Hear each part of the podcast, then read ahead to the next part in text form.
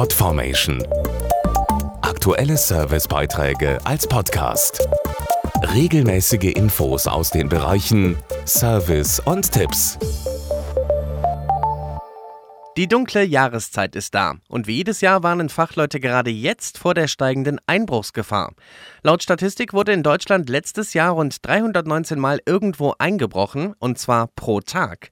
Wer Opfer davon geworden ist, weiß im ersten Moment vor Schreck oft nicht, wo ihm der Kopf steht und vor allem nicht, was zuerst zu tun ist. Wir haben uns deshalb für Sie bei einem Fachmann Ratschläge geholt.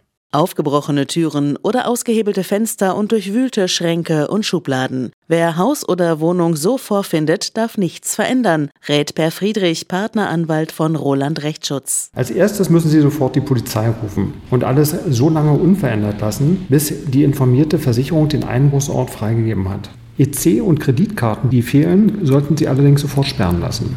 Was viele Einbruchsopfer nicht wissen, sie müssen der Polizei und der Versicherung umgehend eine Liste der gestohlenen Gegenstände vorlegen. Je detaillierter Sie die Gegenstände beschreiben und ihren Neuwert angeben, desto besser kann die meist zuständige Hausratversicherung den Fall bearbeiten.